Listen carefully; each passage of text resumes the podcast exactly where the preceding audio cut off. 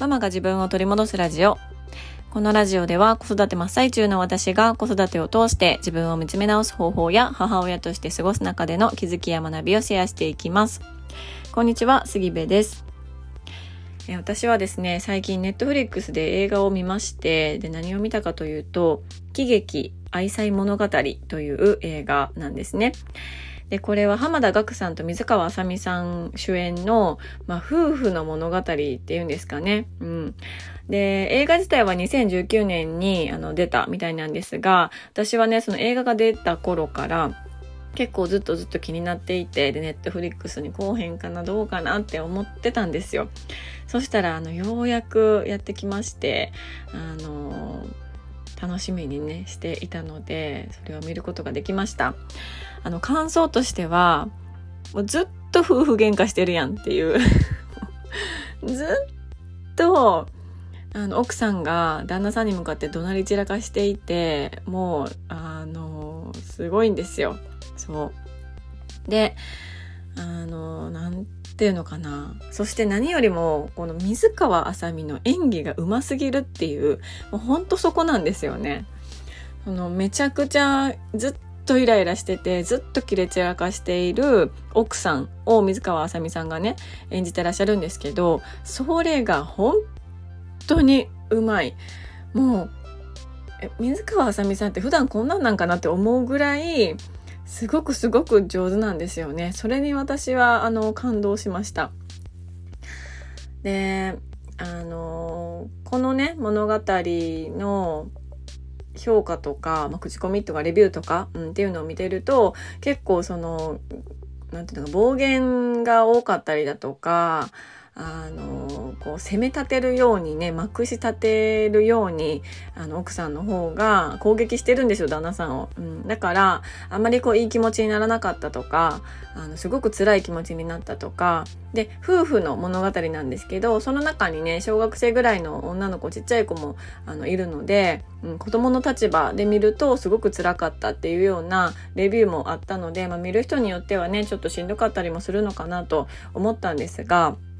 まあ、私もきっと、あの、子供がいなくて、えー、結婚したばっかりとかする前とかだとそういうようなあ感想を持ってたのかもしれないなと思うんですけどね、うん、でもあの今は本当になんかすごい他人事とは思えないっていうところもあったりとか確かに暴言がすごくてもうねあのケチョンケチョンに旦那さんのことを言うんですよ水川あさみが。うん、だけどそれがなぜかすごくすっきりするっていうか気持ちいいというか なんかねそんなすごく、まあ、コメディとして私はあの捉えて見ておりました。はい。もし、あの、良ければね、時間があって気になられる方がいらっしゃったら、えっ、ー、と、喜劇愛妻物語、チェックしていただけたらなと思います。URL、あの、貼っておこうかなと思いますね。はい。ということで、今日のテーマは、本当のところなんて誰にもわからないというテーマでお話をしようと思います。あの、これ私の世代の方、同じぐらいの世代の方、にはこのフレーズだけでもしかしたら「えそれって?」って思われるかもしれないんですけれどもそうです。あゆですねこれは。浜崎あゆみですね。浜崎あゆみのアピアーズですね。あの恋人たちはっていうやつですね。とても幸せそうに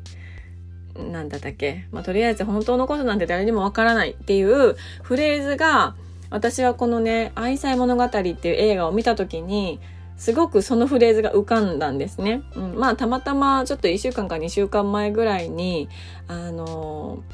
あゆのインスタを見ていてであゆがねなんかこう子供の靴をこう2個並べて写真を上げてたんですよ。でうわあゆもそういえばお母さんやったって思ったりとかあの自転車をね、新調しましたみたいなことが確か書いてあったので、え、もしかしてああいう子供前後に乗せて自転車乗ってんの？みたいな感じで、勝手にあの一人で興奮してたんですよね。うん。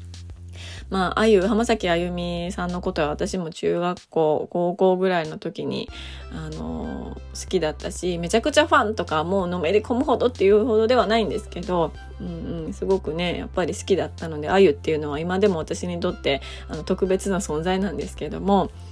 まあ、そんなことで1週間2週間前ぐらいにその投稿を見てでそこからあのちょっとあゆの曲を久しぶりに聴こうかしらと思って聴いたりとかしてたんです。っていうこともあって今回の映画「喜劇愛妻物語」を見た時に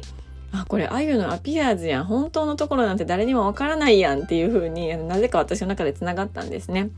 どういうことかっていうと、あの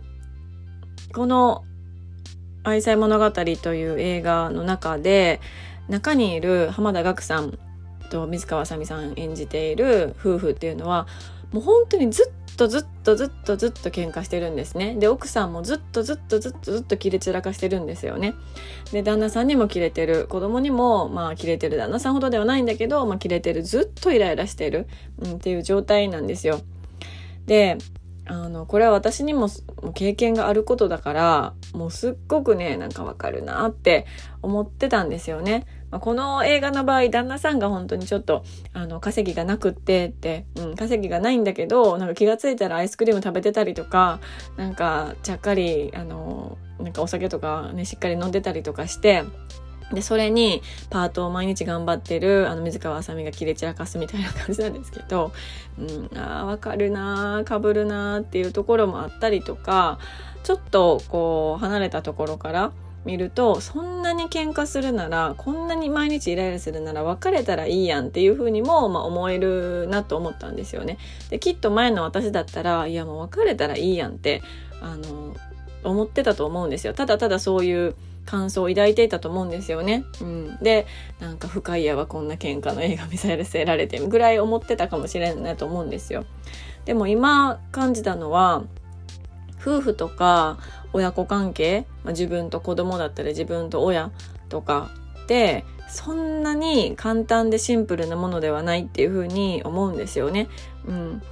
夫婦とか親子関係ってすごくすごく複雑なものであの何かしらのこうわだかまりがあったりだとか悩みがあったりだとか課題があったりだとかするものだと思うんですよね。うん、ただみんなそれをこう表に出してない、うん、だけなのかなっていうふうに思うんですよ。で、これがまさにあの、あゆの歌詞のね、あの、恋人たちはいつも、あの、嬉しそうに手をつないでるんだけど、楽しそうにしてるんだけど、でも本当のことは、もう二人にしかわからないっていう いや、本当にそれやんって思うんですよね。うん、であの、まあ、お母さんという立場だったら子供を連れて公園に行ったらすごくこう穏やかに子供と接してるお母さんがいたりとかあの子供ねあのたくさんいたりとか大変そうなのに送り迎えですごく穏やかにで子供たちもそんなにわわわめき散らかしたりせずにすっと言うこと聞いて帰ってたりとか子供育児家事忙しいはずなのに仕事もバリバリしてすごく活躍されてる人を見たりだとかあの趣味とか自分のあの楽しみっていうのを充実させるお母さんたちを見たりとかあとはこう雑誌とかでねもう本当になんかもキラキラしすぎて眩しくて直視できませんみたいなお母さんたちを見たりとかするとあ私だけこんなに夫婦関係で悩んでるのかな？親子関係で悩んでるのかな？子育てで悩んでるのかな？こんなにイライラしてる私ってあかんのかな？みたいな風にこう思ってしまうことってあると思うんですよね。うん、でもそれって本当にねみんなそのネガティブな部分とか悩みの部分とかあのこうわだかまりの部分っていうのを表に出してないだけやと思います。本当に思う。うん、そうそんなにねなんかあのシンプルなものではないんじゃないかなと思うんですよね。うん、そうでそれから派生して私が思ったのはこう人それぞれ本当に幸せの基準が違うなっていうのを思っていてでこの夫婦愛妻物語に出てくるずっとずっと喧嘩してる夫婦もあの旗から見たらねめちゃくちゃ仲悪いやんとか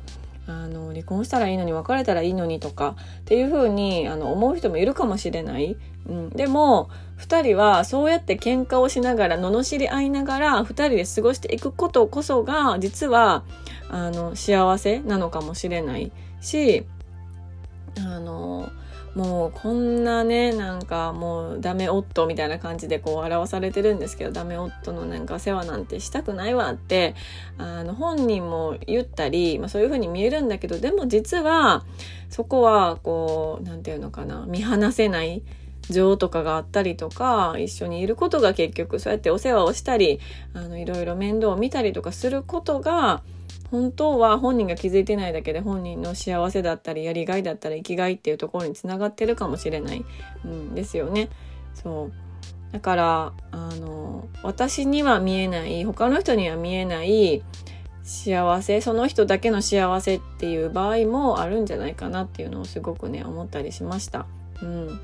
だからまああの他のね家庭のこととか夫婦のこととか親子のこととか予想ものがやいやいガヤガヤ言うものではないし、うん、その人が幸せだったら人みんながそれぞれ幸せだったらいいのになっていう すごいななんやろあの着地地点がめちゃくちゃあの子供みたいなあの語彙力になってしまったんですけど。うん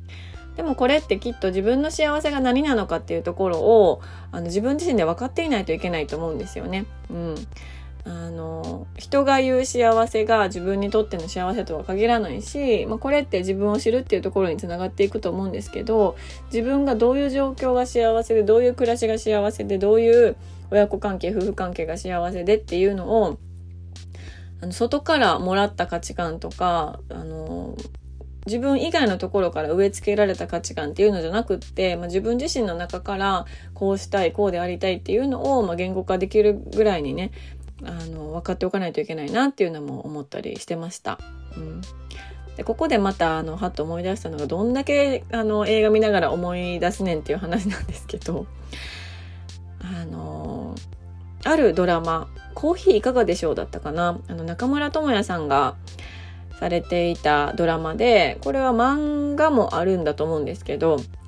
の中でねあのまあこれは中村智也さんがコーヒー屋さんをしているんですけどそのコーヒーを習ったのがあのホームレスのおじさんから習ってるんですよ。うん、でそのホームレスのおじさんっていうのは、まあ、生活としてはホームレスだしあの、まあ、一応こう居場所というかお家っていうのはこうあるんですけどでもまあまああの路上で生活していたりとかっていう人なんですよね。ただそのおじさんのお家と呼ばれるところに行くとすごく狭いんだけどそのコーヒーのものが揃えられていてそこでもうゆっくりゆっくりコーヒーを入れるっていうことを楽しんでらっしゃるホームレスの方だったんですよ。うん、でなんか私はそれを見た時のことを思い出して私にとってはそのお家がしっかりないっていうことだったり、路上で生活するっていうことって、私の幸せの基準からは結構かけ離れている。うん、ちょっと信じられないというか考えられない。自分がそういうふうに生活するっていうのは考えられない。うん、だけれども、でもこのホームレスの人からすると、あの、そうやって自分の好きなコーヒーをゆっくり時間をかけて誰にも邪魔されずに入れたりだとかコーヒーに対しての知識をあの取り入れたりすることこそが幸せうん、っていうことのお話があったんですよね。なんかそれを思い出していまして、うん、やっぱり自分の幸せイコール相手の幸せっていうふうに思い込んでしまうといろいろとこすれ違いが起きたりだとかあの相手に対してなんでそんなことすんのとかなんでそんな風なのとかなんかいろいろなあのちょっとしんどい感情がね生み出されるなっていうのを感じたりもしてました。はい今回はそんなことで本当のところになって誰にもわからないというお話をさせていただきました。あの愛妻物語の映画の話からあのあゆにつながってあゆの話からあの中村智也さんのえあのドラマのね話につながるっていう本当にどんだけ URL あるんですかっていう感じなんですけどもはいあのそんなことをねちょっと頭の中で考えていたのでシェアさせていただきました。最後まで聞いていただきましてありがとうございます。えー、ご意見ご感想、あなたのエピソードなどがありましたら、LINE の公式アカウントからメッセージをいただけたら嬉しいです。URL は概要欄に貼ってあります。そう、これも URL が 概要欄に貼ってますので、はい、URL いっぱいあるかと思いますが、ちょっと探してご登録、メッセージいただけたら嬉しいです。では、今日も素敵な一日になることを願っております。